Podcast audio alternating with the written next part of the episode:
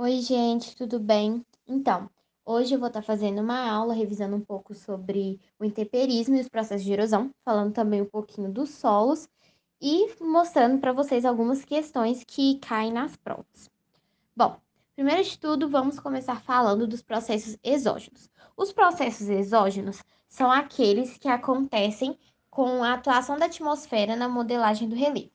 E esse tipo de processo tem três principais, que é o intemperismo, os solos e a erosão. Bom, primeiro nós vamos falar sobre o intemperismo. O intemperismo, ele é um processo natural de degradação das rochas que produz sedimentos ou solos. Esse intemperismo, ele tem três principais, que é o intemperismo físico, o intemperismo químico e o intemperismo biológico. Bom, o intemperismo físico é aquele que ocorre por atrito ou pela variação de temperatura, é, ocorrendo uma degradação mecânica ou térmica das rochas. Ele vai estar predominando em clima árido, onde tem bastante presença de vento, e ele vai estar resultando em relevos reuniformes e solos rasos. O intemperismo químico, ele ocorre quando existe a corrosão da rocha, ele predomina em clima úmido, onde há presença de muita água, e ele vai estar gerando relevos arredondados e solos profundos. É bom lembrar também que o intemperismo químico e o físico eles podem atuar ao mesmo tempo, mas dependendo da característica climática do local, um pode atuar de maneira mais intensa que o outro.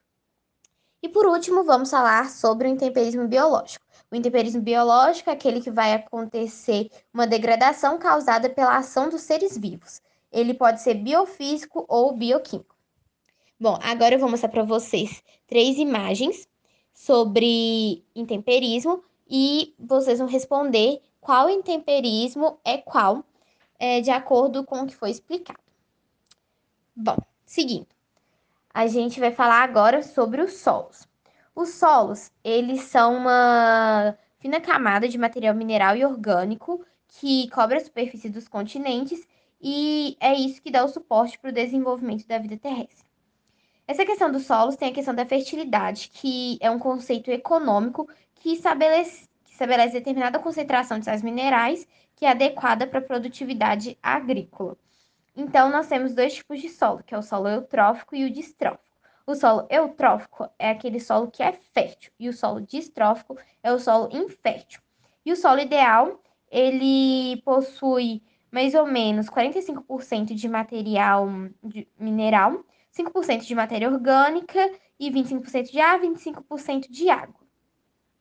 E nós temos três tipos de solo. O primeiro tipo de solo é o solo aluvial, que é um solo que tem origem sedimentar, ele é formado é, distante da rocha matriz e nas margens dos rios e lagos.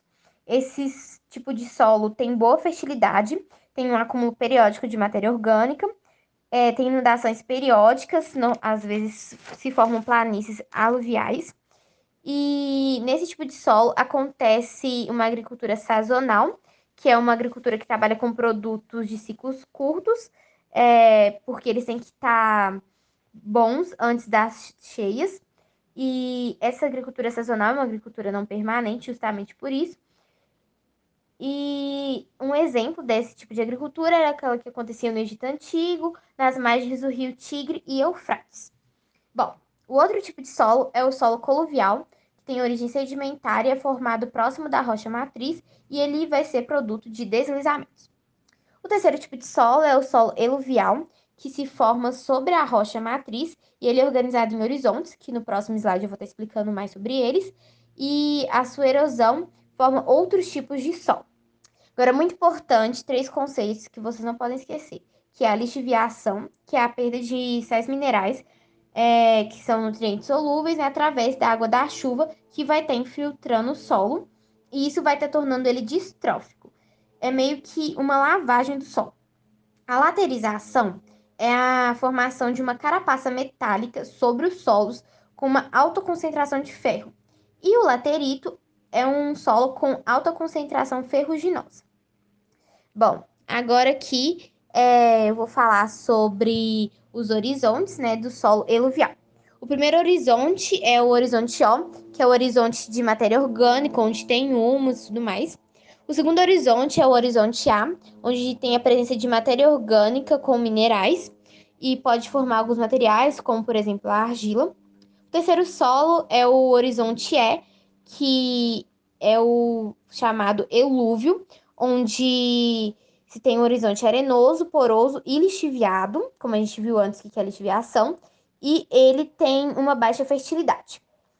Agora vem o horizonte B, que é o Sol ilúvio, que é um horizonte caracterizado por concentrar é, produtos finos insolúveis oriundos do solo elúvio.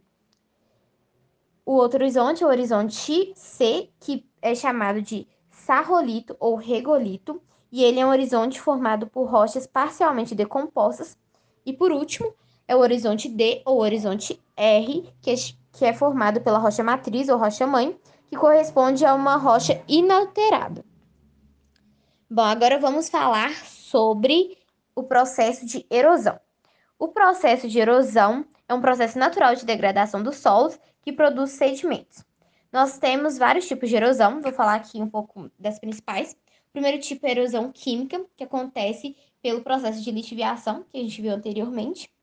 Depois tem a lixiviação, a lixiviação não, perdão, a erosão pluvial, que ela ocorre pelo carregamento do solo, pelo escoamento da água da chuva, sendo que isso pode ocorrer de diferentes formas. A primeira forma de, de, erosão pluvial que pode acontecer é pelo efeito splash, que é o salpicamento do solo causado pelo impacto da gota, e ele pode ser evitado pela manutenção da cobertura vegetal, ou então da serrapilheira, que são aquelas folhas que ficam no chão. Um outro tipo de erosão pluvial é a laminar, que é uma erosão que ocorre em lençol, que é o escoamento da, de uma película de água sobre o solo, que é homogêneo. E a solução também é manter a cobertura vegetal.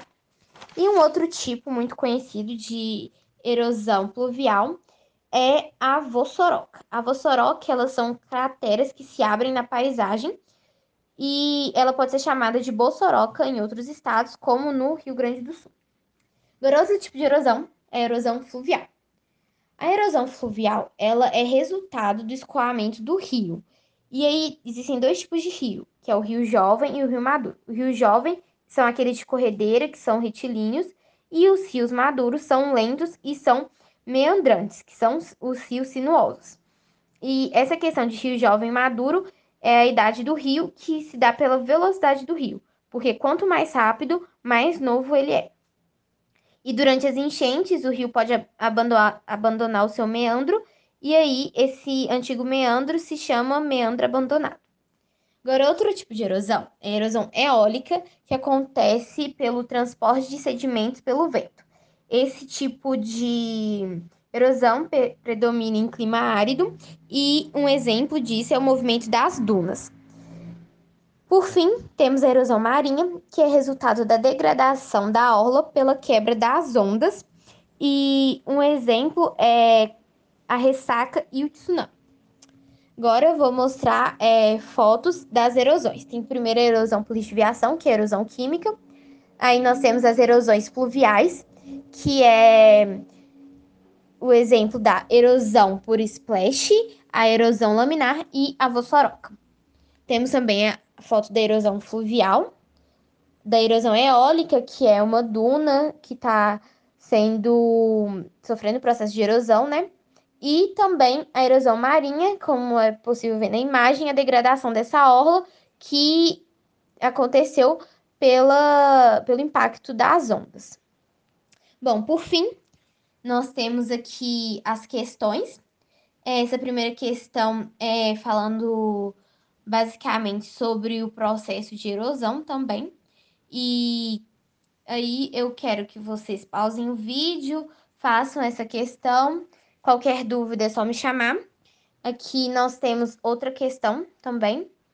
E aí, qualquer coisa, vocês podem mandar a dúvida no chat, me chamar pelo e-mail ou pelo WhatsApp, quem tem o meu número, que eu vou estar respondendo vocês, explicando a questão certinho. E é isso. Espero vocês para uma próxima revisão.